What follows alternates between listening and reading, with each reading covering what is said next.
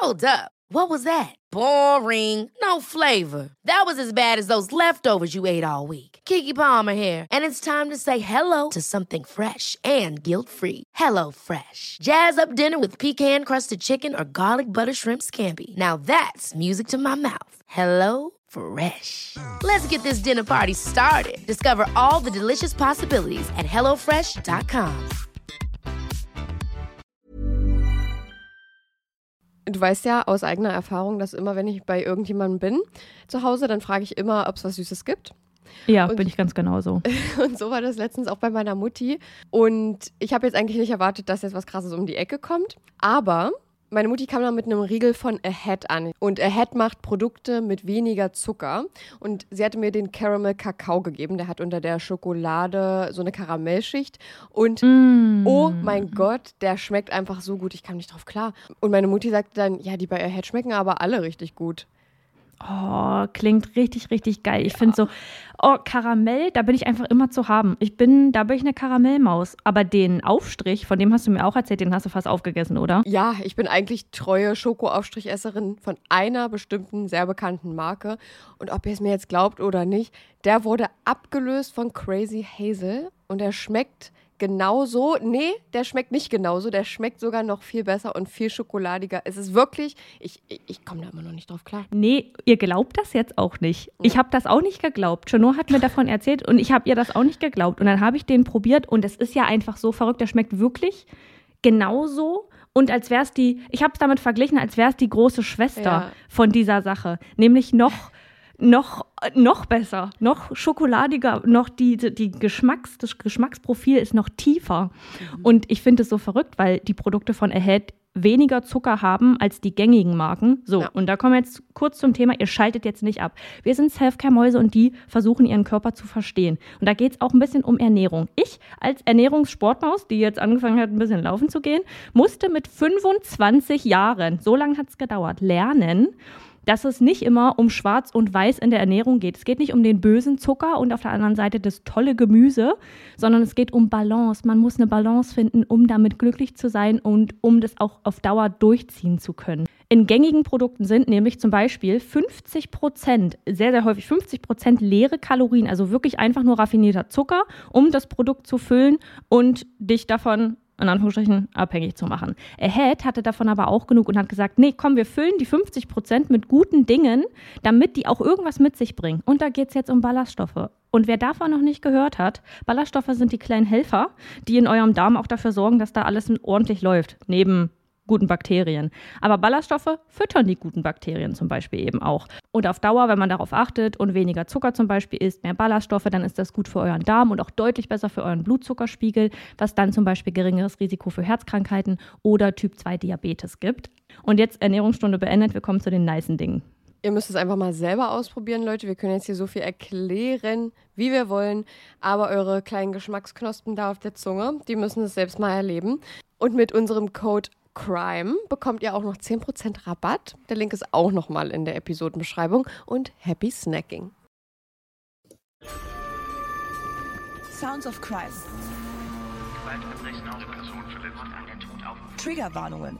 Dieser Podcast ist für Hörende unter 18 Jahren nicht geeignet. Die Episoden dieses Podcasts können verstörende Inhalte über Gewalt, Mord und andere kriminelle Handlungen auch an Minderjährigen beinhalten.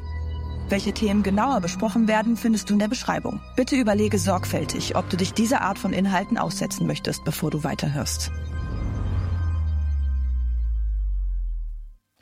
Am 15. Juni 2021 ist der Tag in der Vorstadt von Cedar Rapids, einer Stadt in Iowa, eher ruhig.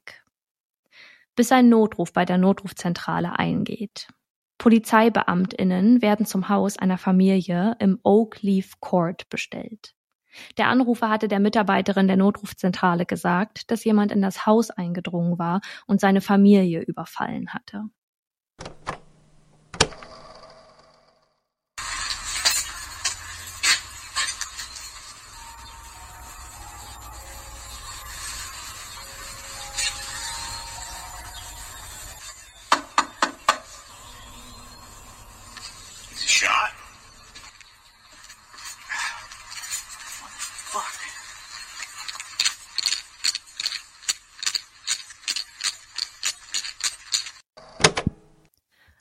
Auf dem Bodycam-Material, zu welchem ihr gerade den Ton gehört habt, ist ein Polizist zu erkennen, der auf die Haustür der Familie Jackson zuläuft. Nachdem der Polizeibeamte mehrere Male an der Tür geklingelt und geklopft hatte, schaut er erneut durch die kleinen Fenster neben der Haustür. Im Haus scheint sich nichts zu rühren. Dann hört man ihn nur sagen, wurde er angeschossen? Scheiße. Seine Uniform und Ausrüstung ist bei jedem Schritt zu hören, den er macht, um zum Hintereingang des Hauses, der zur Terrasse führt, zu gelangen. Ich muss hier kurz dazu sagen, dass all das Material, das wir heute hören werden, nicht die allerbeste Qualität hat. Wir kennen es ja schon, ist nichts Neues. Ähm, die nächsten Sounds, die sind auch noch in Ordnung. Es kommen später welche, die klingen noch ein bisschen katastrophaler, aber ähm, das soll mich nicht davon abhalten, euch danach erklären zu können, was da passiert ist. Ähm, genau, ja, wie ich gerade schon erklärt habe, haben wir da den Polizisten gehört. Und hier muss ich sagen, ich habe mich ja schon öfter gefragt, wie sich das anfühlt, als Polizist oder als Polizistin zu einem Tatort zum Beispiel zu kommen oder mh, mm, an einen Ort zu kommen, an dem man denkt, dass ein, ein Verbrechen geschehen ist und in dem Fall ja sehr wahrscheinlich eine etwas schlimmere Tat. Er hat dann gesagt, wurde er angeschossen, also dass er schon vermutet hat, so bei dem Überfall, der da passiert sein soll, ähm, wurde jemand verletzt und kann mir das echt nicht ausmalen, wie sich das anfühlen muss, wenn man auf einmal realisiert, dass die Situation, die man vielleicht im Kopf hatte, sich als sehr viel größer ähm, darstellt oder als sehr viel größer entwickelt, als man, als man eigentlich dachte.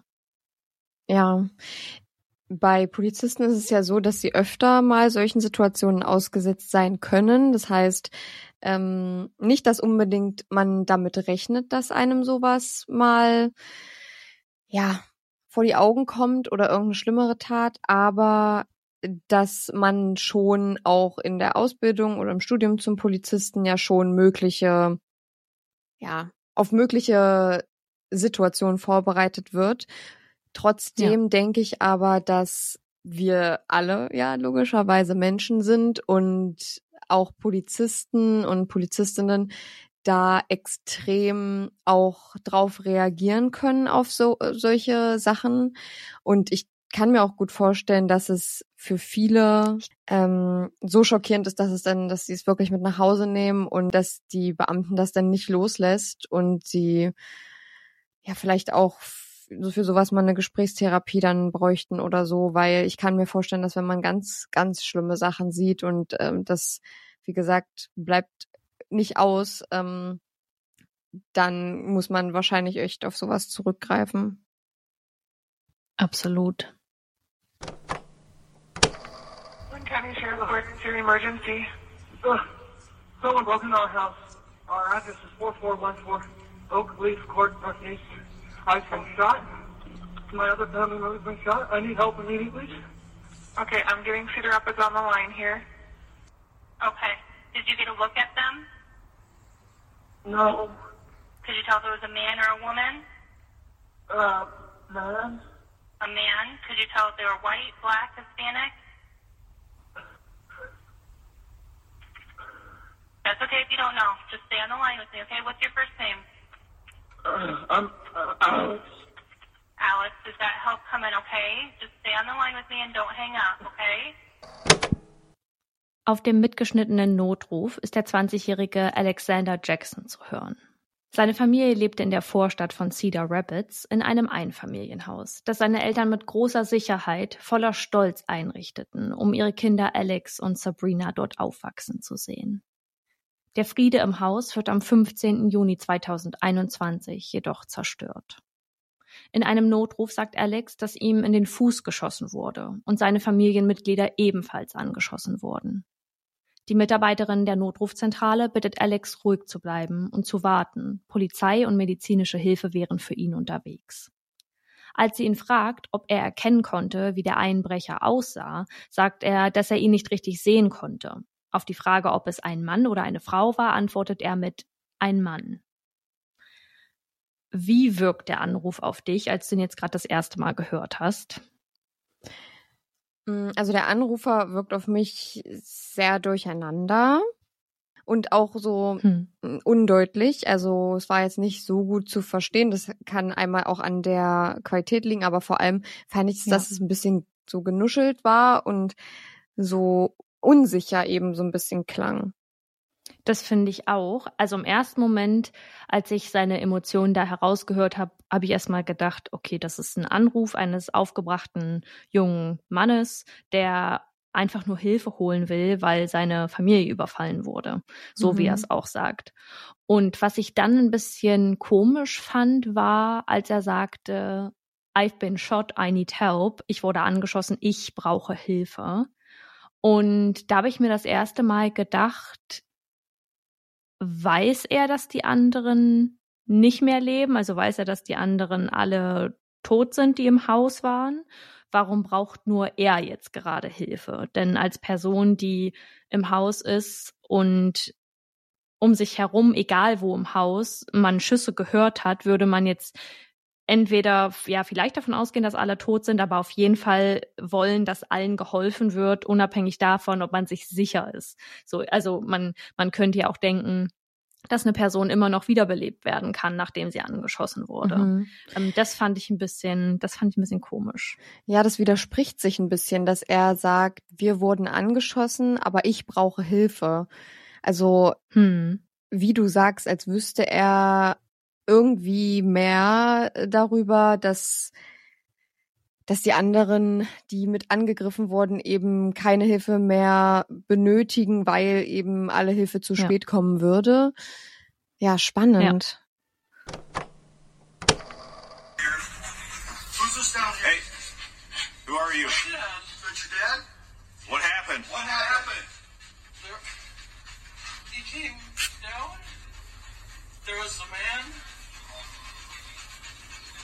shot Who your else is here?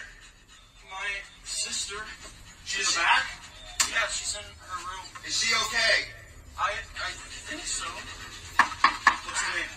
Sabrina? Sabrina? Is that a room right there? Yeah. Sabrina! He's running back this behind us. I did. I got that. Oh, Bring this up. is- Bob Steve wants- Hey! Zero, please! Hey, oh shit. Sorry. Third victim. Fuck. Police department! Good. Come okay. Oh, fuck. So we had triple homicide?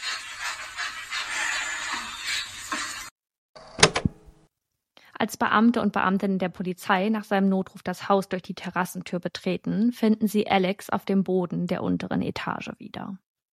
Er liegt in einem schmalen Flur neben einer Treppe. Vor ihm Blutspuren, rote Fußabdrücke und Schlieren und circa drei Meter von ihm entfernt sein Vater Jan Jackson, tot.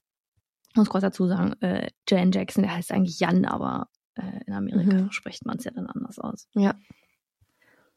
Der 61-Jährige wurde der Obduktion nach an Kopf, Nacken und Bauch fünfmal insgesamt angeschossen. Laut und vor allem immer wieder fragen sie, ob noch jemand im Haus sei und wer geschossen hatte. Alex sagt, er kam runter, da war ein Mann. Die Beamten fragen erneut, wer ist noch hier? Meine Schwester, sagt Alex. Seine Schwester Sabrina soll sich in einem der Zimmer, die hinter ihm liegen, befinden. Bei der Frage, ob es ihr gut gehe, sagt er, ich glaube schon. Man sieht den Polizeibeamten, dessen Bodycam die Situation aufzeichnet, kurz nach links in einen anderen Raum schwenken. Dann hört man aus dem Hintergrund drittes Opfer. Der Polizeibeamte versucht weitere Räume zu sichern, als er zu seinen Kollegen in das Hauptschlafzimmer läuft und eine weitere Person auf dem Bett liegen sieht. Fuck, hört man ihn sagen, und dann verzweifelt, ist es wirklich ein Dreifachmord? Sabrina, Alex Schwester, gerade 19 Jahre alt, wurde zweimal, zunächst aus weiterer Entfernung in die Brust und dann mit weniger Abstand ins Gesicht, genauer genommen in ihr Auge geschossen und damit getötet. Melissa, m, die Mutter von Alex, stirbt an zwei Schüssen aus nächster Nähe in den Kopf. Was ich hier komisch finde, ist, wie er im Allgemeinen reagiert. Sein Vater liegt nicht mal drei Meter von ihm tot auf dem Boden.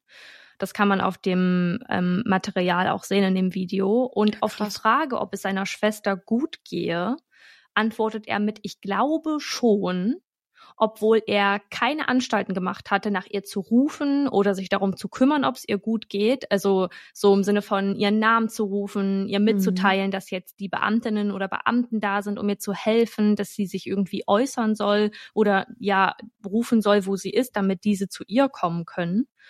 Ähm, und man hört ja dann einmal kurz, als der Beamte sagt Sabrina, also nach ihrem Namen fragt, dann sagt Sabrina und in das Zimmer läuft, hört man ihn ganz kurz einmal sagen Sabrina und es klingt so, also das, er sagt es nur ein einziges Mal und das wirkt mhm. auf mich so wie, naja, ich tue jetzt mal so, als würde ich nach ihr rufen. Aber vorher hat es mich nicht interessiert und danach interessiert es mich auch nicht, wie es ihr geht. Und vor allem, als der Polizist dann sagt, sie hätten ein drittes Opfer, kommt auch gar keine Reaktion von ihm. Ich weiß, die Aufnahme endet an der Stelle und es springt zu der Situation, wo der andere Beamte ähm, versucht, weitere Räume zu sichern. Aber da kam nichts mehr. Also er hat dann auch danach nichts mehr dazu gesagt. Ich habe schon eine ganz böse Vorahnung, was den ganzen Fall betrifft.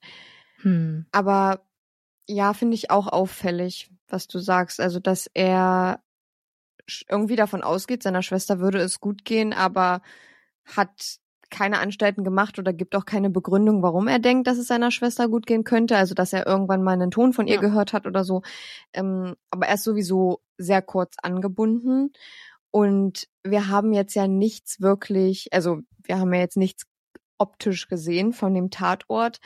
Aber schon allein, dass der Polizist sagt, fuck, und das wissentlich, dass es mit auf dem ähm, Bodycam-Footage drauf ist, finde ich schon sehr bezeichnend dafür, was in meiner Vorstellung in diesem Haus so zu sehen war. Und ich ja. bin einfach richtig gespannt, gerade wie es weitergeht, weil wir wissen ja noch gar nicht, also ich und unsere Hörer wissen ja jetzt noch gar nicht, wie es weitergeht. Ähm, ich finde es gerade sehr, sehr spannend.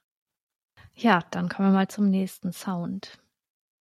Das ist jetzt einer der Sounds, die nicht so gut verständlich sind. Bitte konzentriert euch jetzt beim Hören. Ansonsten solltet ihr etwas nicht verstanden haben, fasse ich das danach auch nochmal zusammen. Ihr werdet wissen, worum es ungefähr geht.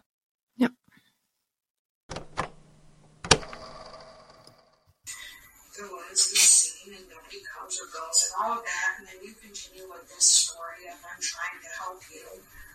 Um, it really looks pretty cold. the fact that after this has happened to your family, that you're claiming you're trying to help us. Because yeah, huh? I want the guy found. Yeah, well, we found the guy. Found the guy? Yeah. Well, Yeah, we did. Uh-huh. It's not me. I didn't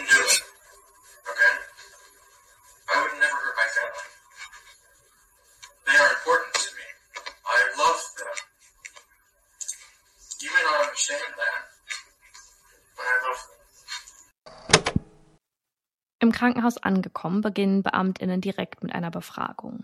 Sie lassen Alexander noch einmal erzählen, was geschehen war.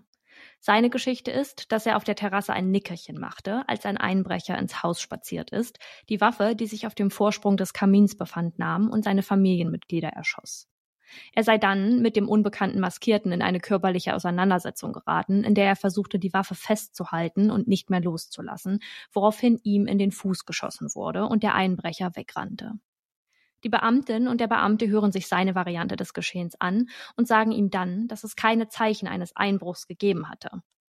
Vor allem die Hausklingel, die mit einer Kamera ausgestattet war und auch andere Überwachungssysteme in der Gegend, zum Beispiel die der Nachbarn, verzeichneten keine fremden Personen, die zum Zeitpunkt der Morde das Haus erreichten, betraten oder verließen. Es sei komisch, wie kalt er auf den Tod seiner drei Familienmitglieder reagiere und wie er damit umgehe. Alex sagt erneut, dass er es nicht gewesen ist, er würde seine Familie lieben und ihnen niemals Schaden zufügen wollen, auch wenn sie ihm das nicht glauben würden. In der Befragung spricht der Beamte auch von Problemen, die Alex vielleicht zu Hause mit, seinen, mit seiner Familie haben könnte. Und er ihm davon jetzt eigentlich nur erzählen müsse. Also er könnte das jetzt offenlegen. Das ist ja ähm, sehr oft eine Strategie. Das hatte ich ja beim, ich glaube, im letzten Sounds of Crime auch erklärt. Mhm. Ähm, nee, in meinem letzten großen Fall, dass sie, dass BeamtInnen versuchen, der Person, die sie da gerade befragen, ein gutes Gefühl zu geben und ihnen zu vermitteln, dass es vielleicht auch manchmal Gründe gibt, warum man so etwas tut, um sie dahin zu bekommen oder dahin zu bringen, zu gestehen und zuzugeben, was passiert ist, wenn sie da schon eine Vorahnung haben oder wenn sie sich ziemlich sicher sind, in welche Richtung es geht. Und in dem Fall war es so, dass es keine anderen Spuren gab. Man hat keine Spuren von anderen fremden Personen gefunden. Es gab, und sie hatten diese Ring-Camera, ähm, mhm. ähm, also diese Hausklingel mit Kamera, dass ja. es da keine Aufzeichnung gab. Wie gesagt, bei anderen Häusern ähm, in der Gegend gab es das auch nicht. Ähm, da wurde nichts in der Zeit aufgezeichnet. Und deswegen war ihnen, waren sie sich ziemlich sicher, dass es eigentlich nur eine Person gewesen sein konnte.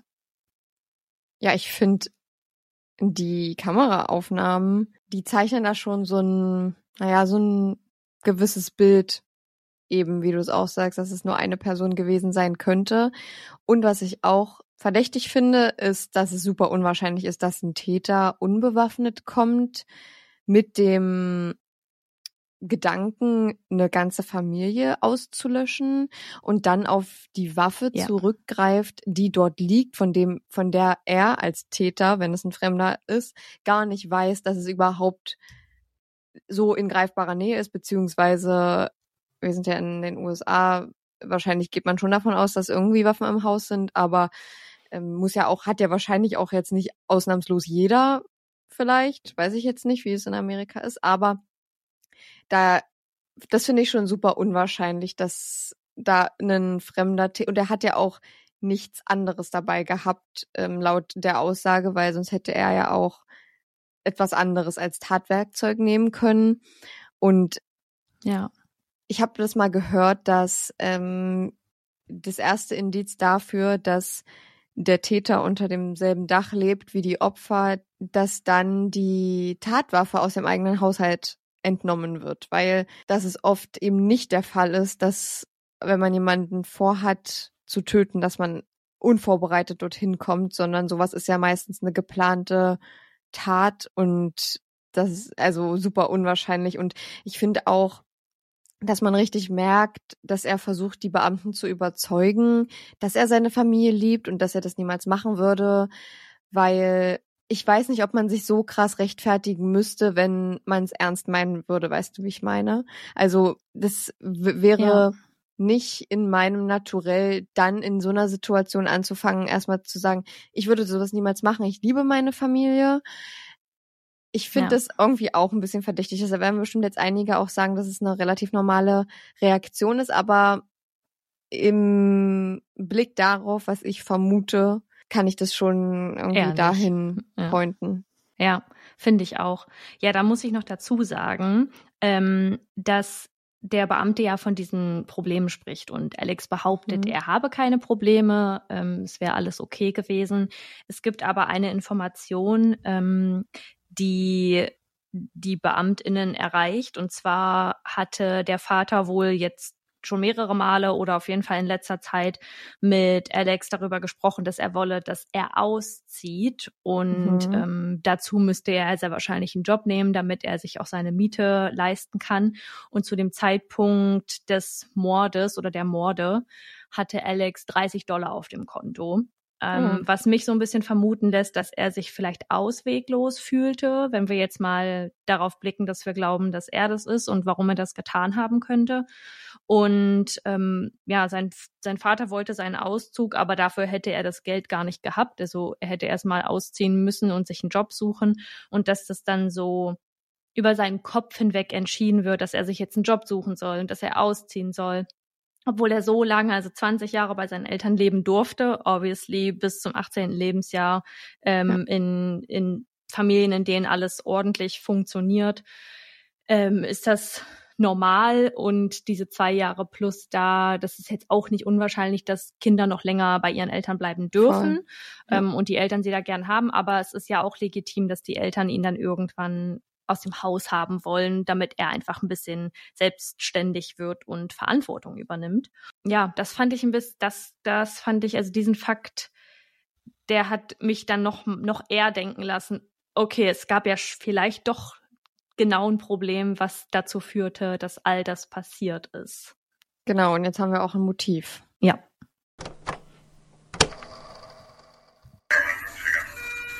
I've got a big old foot.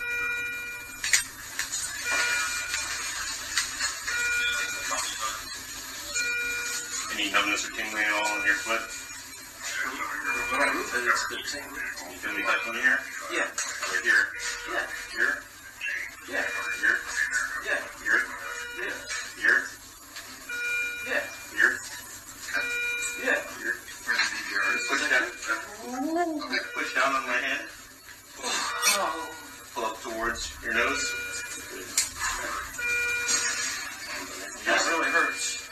We're gonna get you something for pain, okay? Okay. You got feet? What's that? You got feet? Oh no, I'm just uh I like to take photos of blood, so.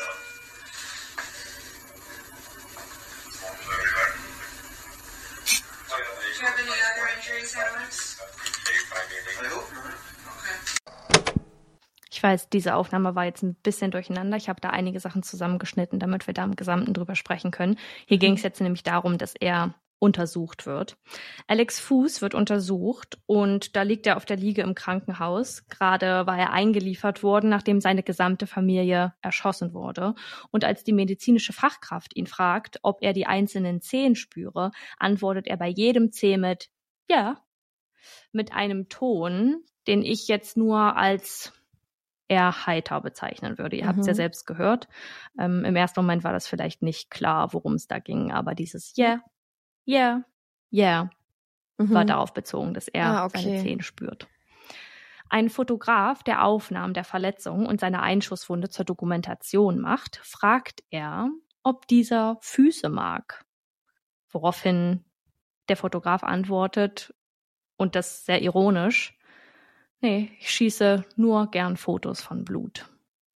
Oh Gott, okay. Ich finde, hier merkt man jetzt ziemlich deutlich, dass da irgendwas im Busch ist. Also, dass das nicht mit rechten Dingen zuläuft und dass er da nicht das Opfer in der Situation ist. Denn Mhm. man würde doch selbst unter Schock, selbst wenn wir jetzt davon ausgehen, er hat nicht so viel Emotionen, die er zeigen kann, weil er unter Schock steht, da würde man doch nicht so eine unangebrachte Frage stellen, Nee, oder? auf gar keinen Also ich finde find die Interaktion zwischen ihm und den beiden anderen Personen super merkwürdig. Also jetzt nicht Ja. mit den BeamtInnen, sondern genau mit den, mit den beiden anderen, die jetzt hinzukamen. Und ich bekomme da so ein bisschen das Gefühl, dass er glaubt, die kennen die Wahrheit nicht und er könnte sich mit denen jetzt noch so normal wie möglich unterhalten und mit denen so normal wie möglich umgehen. Krass. Also, dass die weder vom Tod der anderen wissen, noch davon, was da eigentlich gerade für Vorwürfe im Raum stehen und er der ähm, verdächtig ist. Ja, so wie er antwortet oder auch diese Frage stellt, die wirklich super unangebracht ist, das suggeriert total, dass er die ganze Situation gerade überhaupt nicht ernst nimmt. Hab ich so, Ja. also so jedenfalls in meinem Empfinden. Er hat nämlich, er hat zwar diesen Notruf abgesetzt, in dem er relativ verzweifelt und unsicher klang, aber Ja. Jetzt ist er wieder so, dass er wie so eine Art Späße macht und das nachdem seine Familie angeblich laut seiner Aussage von einem Fremden erschossen wurde, Ja. finde ich sehr verdächtig an der Stelle. Ja, absolut. Ich finde auch schwierig, dass er nicht nachfragt, wie es seiner Familie geht. Also da Stimmt. ihm ja. ist direkt klar, die sind alle tot, die konnten nicht gerettet werden. Er fragt einmal zwischendurch, das haben wir jetzt hier drin nicht gehört, aber er fragt einmal zwischendurch, ähm, is the dog okay? Also Ah. er fragt nach dem Hund, nach dem Okay. Familienhund, Huh. den er ja sehr wahrscheinlich nicht angeschossen hat. Deswegen ähm, würde, Ja. würde er danach fragen. Bei den anderen war er sich ja scheinbar schon sehr sicher, was Ja, ist irgendwie auch so ein ist. kleines Indiz. Ja. At 10:09, Sarah Lucina says, and that's what I mean. That's why I want to know, is because you're adamant that you would never, but the evidence is pointing towards that you did. And Alex says, well, can't you do some lab stuff? He wants them to do more investigation. He's not acting like somebody who just slaughtered his family. And so it will be easy for people to sit back and say, I'd have been more upset than that. I'd have been crying more than that. I'd have been shouting out for my sister back at the house, Sabrina, Sabrina, he's been shot in the foot. He is in shock. He doesn't know what to do. Alexander Jacksons Verteidiger erklärt, wie die Beamtin im Krankenhaus ihn befragte und dann sagte, dass alle Hinweise darauf deuten, dass er der Täter sei. Woraufhin Alex mit den Worten, könnt ihr nicht ein paar Laborsachen untersuchen, antwortet. Sein Verteidiger will darauf hinaus, dass sich Alex nicht wie jemand verhalten würde, der gerade seine Familie getötet hatte, sondern wie jemand, der beweisen will, dass er es nicht getan habe und noch mehr Ermittlungen in dem Fall wolle. Es sei unangebracht, hier zu sagen, dass man sich in dieser Situation anders verhalten hätte, mehr geweint hätte oder trauriger gewesen wäre. Alex hatte eine Schussverletzung im Fuß und er habe unter Schock gestanden und keine Ahnung gehabt, wie er reagieren solle. Ich glaube persönlich, dass die Laborsache, die er da anbringt, oder die Frage danach, ob dann nicht noch mehr Laboruntersuchungen gemacht werden könnten, einfach nur dazu da ist, um von dem Rest abzulenken. Wir haben das jetzt hier nicht gehört, in welcher Situation das passierte, aber mhm. es wurde eine andere Frage vorher gestellt, ähm, die sich auf den Täter bezog und er kommt dann dazu, so von wegen, da gehe ich jetzt nicht darauf ein. Mhm. Sucht doch mal noch mehr, sucht doch noch nach mehr Hinweisen, damit ihr die Person finden könnt, die daran schuld ist, obwohl er ganz genau weiß, wer daran schuld ist. Und dann möchte ich einmal kurz darauf eingehen, dass er sagt, er verhält sich nicht wie eine Person, die gerade seine Familie abgeschlachtet hat. Mhm. Wie verhält sich denn bitte jemand, der seine Familie abgeschlachtet hat? Genau. Also woran ja. macht er das fest? Und wie, wenn nicht so, wie er es gerade tut, nämlich mit null Emotionen und wenn wir davon ausgehen, dass er unter Schock stand in den ersten paar Stunden, okay. Aber diese Befragung im Krankenhaus dauert sechs Stunden. Da gibt es Material von den gesamten sechs Stunden. Und sowohl in dieser Zeit als auch danach, zu keinem Zeitpunkt hat man ihn irgendwann mal irgendeine Emotion zeigen sehen. Also auch nicht im Prozess, als alles nochmal aufgerollt wurde, als alle Details nochmal ähm, hervorgebracht wurden, seinen Notruf gezeigt oder abgespielt wurde. Ja, oder zumindest, dass man genauso wenig sagen kann, man weiß nicht, wie man sich in der Situation verhält, wenn seine Familie in Anführungsstrichen Zitat abgeschlachtet wurde, weiß man aber auch nicht, wie man ja. sich verhält, wenn man es selbst getan hat. Ähm, Finde ich, also es ja. ist ja genauso wie Menschen unterschiedlich trauern, verhalten sich Menschen in solchen Situationen unterschiedlich und da finde ich es ja. dann, also irgendwie entkräftet sich das für mich selbst, weil man kann nicht davon ausgehen, dass man weiß, wie, also so, so, wie wir nicht davon ausgehen können, dass, dass wir wissen, wie man sich verhält, wenn man es selbst getan hat, kann der ja. Verteidiger beziehungsweise die Verteidigung auch nicht davon ausgehen, dass er nachempfinden kann, wie man sich verhält, wenn man es nicht getan hat. Stimmt. Ja, stimmt. They were a great family. They took great pride in all the vacations they took, all of the things that they did together, trips that they went on. Why would Alexander Jackson kill his family? It makes no sense. Die Familie mit den ganzen glücklichen Bildern an der Wand sei eine Familie gewesen, die stolz auf sich und den Zusammenhalt war, auf das, was sie gemeinsam erlebt hatten. Es würde keinen Sinn ergeben, dass Alex seine Familie ausgelöscht hatte. Und dieses Glück, von dem er spricht, kann doch genau das Glück sein, das dazu führte, dass er diese Tat begangen hat, nämlich vielleicht das Aufrechthalten dieser Fassade, obwohl er wusste, dass er bald ausziehen müsse und seine Familie da von ihm wolle, dass er diese Verantwortung für sein Leben so langsam übernimmt. Und vielleicht hatte es auch schon hitzigere Auseinandersetzungen vorher mit seinen Eltern oder seiner Schwester diesbezüglich gegeben. Man weiß doch nicht, was hinter diesen verschlossenen Türen passiert. Und vielleicht störte es ihn, dass seine Schwester Sabrina bessere schulische Leistungen erbrachte als er und seine Eltern sie miteinander verglichen. Ja, genau das, was du sagst mit hinter verschlossenen Türen. Wir haben so viele Fälle schon besprochen, in denen Familien nicht das waren, was sie nach außen schienen. Und hm. deswegen finde ich es das auch, ich finde es vermessen, das irgendwie dann darauf zu beschränken, weil was eine Familie für Probleme hat, das tragen die nicht nach außen. Also in den seltensten ja. Fällen vielleicht kriegt man davon was mit, aber ich glaube, dass wirklich, wenn sowas ist, und es gibt ja einige Fälle, in denen beispielsweise die Kinder ihre Eltern töten oder eben die ganze Familie, da gibt es ja unzählige Fälle von. Und da wird immer gesagt, ja. das war nach außen eine Familie, bei der alles super schien. Manche von denen waren sogar ähm, übermäßig wohlhabend oder irgendwas. Aber das heißt nichts. Also davon kriegt niemand was mit, wenn, wenn das die Familie nicht möchte. Absolut. Den Fall möchte ich mit Monika Slaughters Worten als Verteidigung der drei Opfer abschließen, die sie im Schlussplädoyer wählt, bevor die Jury sich dann abstimmt. Getting shot didn't hurt as bad as he thought he would. The defense, ladies and gentlemen, stood up here and clicked through a bunch of family pictures and accused the state of trying to inflame the passions of the jury. You're smarter than that. They, they want you to find some significance and some relevance in the fact that when Sabrina and Alexander Jackson were little and they went on a bunch of family vacations that this family was happy. I'm sure they were. I hope they were. What you don't see in any of those photographs or any pictures that are recent of this family, and you ask yourself what goes on behind closed doors and you don't know. No recent family photos. And witness after witness after witness that the defense put up they did a good job of testifying about the defendant's character four or five years ago.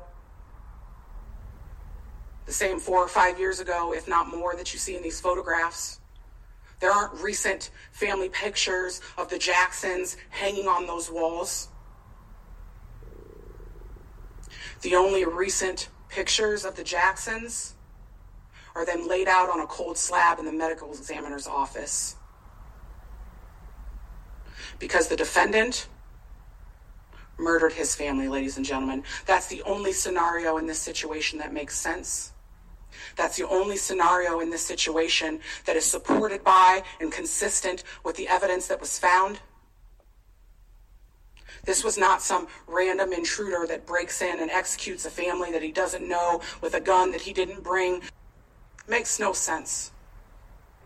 The murderer in this case that you're looking for, ladies and gentlemen, is seated right behind me. And that murderer is Alexander Jackson. There is only one conclusion that you as jurors are going to be able to reach, and that is that this defendant is guilty. Ich übersetze es euch jetzt einmal komplett, weil ich möchte, dass alle verstehen, was sie im Detail sagt. Ja. Die Verteidigung, meine Damen und Herren, stand hier oben und klickte sich durch eine Reihe von Familienfotos. Sie möchten, dass sie eine gewisse Bedeutung und Relevanz in der Tatsache erkennen, dass diese Familie glücklich war, als Sabrina und Alexander Jackson noch klein waren und sie eine Reihe von Familienurlauben machten. Ich bin mir sicher, dass sie es waren. Ich hoffe, dass sie es waren. Was Sie auf keinem dieser Fotos sehen, sind aktuelle Bilder dieser Familie. Sie fragen sich, was sich hinter verschlossenen Türen abspielt und wissen es nicht. Keine aktuellen Familienfotos, und ein Zeuge nach dem anderen, den die Verteidigung aufstellte, sagte über Dinge von vor vier oder fünf Jahren aus, um über den Charakter des Angeklagten auszusagen, vor denselben vier oder fünf Jahren, wenn nicht noch länger, die sie auf diesen Fotos sehen. An diesen Wänden hängen keine aktuellen Familienbilder der Jacksons. Die einzigen aktuellen Bilder der Jacksons sind auf einer kalten Liege des Gerichtsmediziners, weil der Angeklagte seine Familie ermordet hat. Meine Damen und Herren, das ist das einzig sinnvolle Szenario in dieser Situation. Das ist das einzige Szenario in dieser Situation, das durch die gefundenen Beweise gestützt wird und mit diesen übereinstimmt. Dies war kein zufälliger Eindringling, der in eine Familie, die er nicht kennt, einbricht und sie mit einer Waffe, die er nicht mitgebracht hat, hinrichtet, in der Hoffnung, Dinge zu stehlen, die niemals gestohlen wurden. Der Mörder, den Sie in diesem Fall suchen, meine Damen und Herren, sitzt direkt hinter mir. Und dieser Mörder ist Alexander Jackson. Es gibt nur eine Schlussfolgerung, zu der Sie als Geschworene kommen können, und die ist, dass dieser Angeklagte schuldig ist. Ich finde es richtig gut, dass du das äh, wortwörtlich übersetzt hast, weil ich fand die Rede von der, der Verteidigung der Opfer, die fand ich so gut gewordet und so auf den Punkt gebracht. Ich habe mir zwischendurch, als der Sound lief, gedacht, boah, so wie die gerade die Worte dafür findet, die Frau, so habe ich mir das auch die ganze Zeit gedacht und sie spricht halt genau das aus, was auch ausgesprochen werden muss.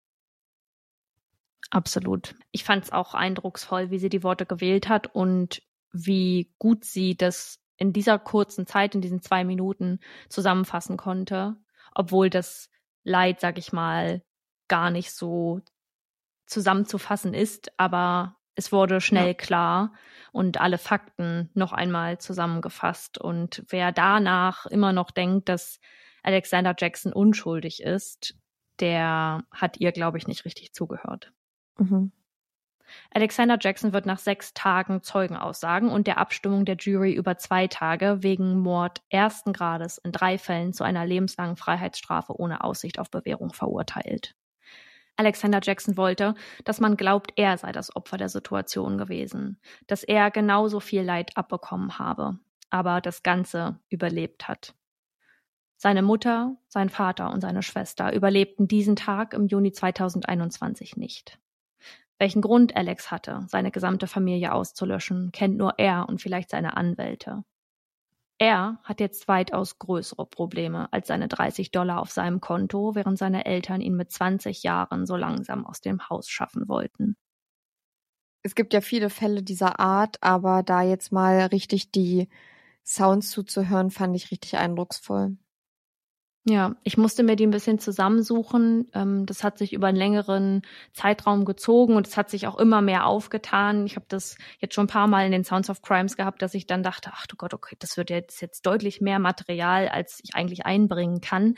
Deswegen fehlen auch viele Sachen, die ich auch erwähnt habe. Es ist nicht möglich, alles mit einzubringen. Ja. Aber ich hoffe, die ähm, Spuren gewählt zu haben, mit denen ihr euch selbst ein Urteil bilden könnt darüber oder zumindest eine Meinung und ähm, für, für euch vielleicht selbst ja im Kopf festlegen könnt, was ihr glaubt, wer der Schuldige in dem Fall ist. Ja. Und in den Aufnahmen sieht man ja auch das Einfamilienhaus und es ist wirklich ein liebevoll gestaltetes Haus. Es ist eingerichtet mit jeglichen Fotos an den Wänden und Erinnerungsstücken und Souvenirs und das ist so verrückt zu sehen, als der Polizist den Raum unten äh, da an der Terrasse, den Wohnraum betreten hat, wie das Leben einfach rausgewischt war aus dieser gesamten Wohnsituation. Also der Einzige, der da noch lebend lag, der Alex da in dem Flur mit Blutschlieren um sich herum und der Vater dann verpixelt auf dem Boden und je länger das Material ging, desto mehr wurde ja das Ausmaß auch klar und man dann auch den, die, die anderen Räume gesehen hat, während der Polizeibeamte da versucht hat, die Räume zu sichern. Es ist einfach so tragisch zu sehen, wie, wie es so schnell zu Ende sein kann aus so einem Grund. Das ist, ja, er ist echt super traurig.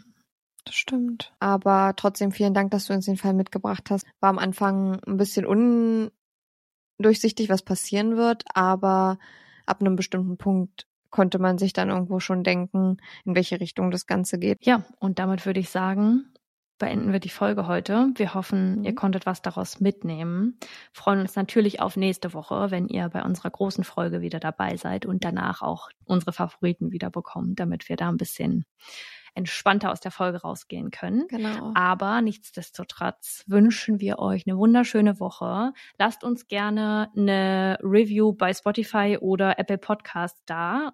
Gerne eine 5-Sterne-Review. Ihr wisst ja, da gibt's nichts darunter. und folgt uns auch bei Instagram bei überdosis.crime.podcast. Mit UE. Da würden wir uns doch, da würden wir uns doch freuen, wenn ihr da, da mal ein kleines uns, Follow da lasst. Ja, da würden wir uns freuen. Ja. Und da bleibt mir nichts anderes übrig, als zu sagen, mit Chenors abschließenden Worten. Seid immer nett zu anderen, das ist mega wichtig. Beenden wir hier die Folge. Habt's fein, passt auf euch auf und wir hören uns nächste Woche. Tschüss, Leute. Ciao. Sounds of Crime.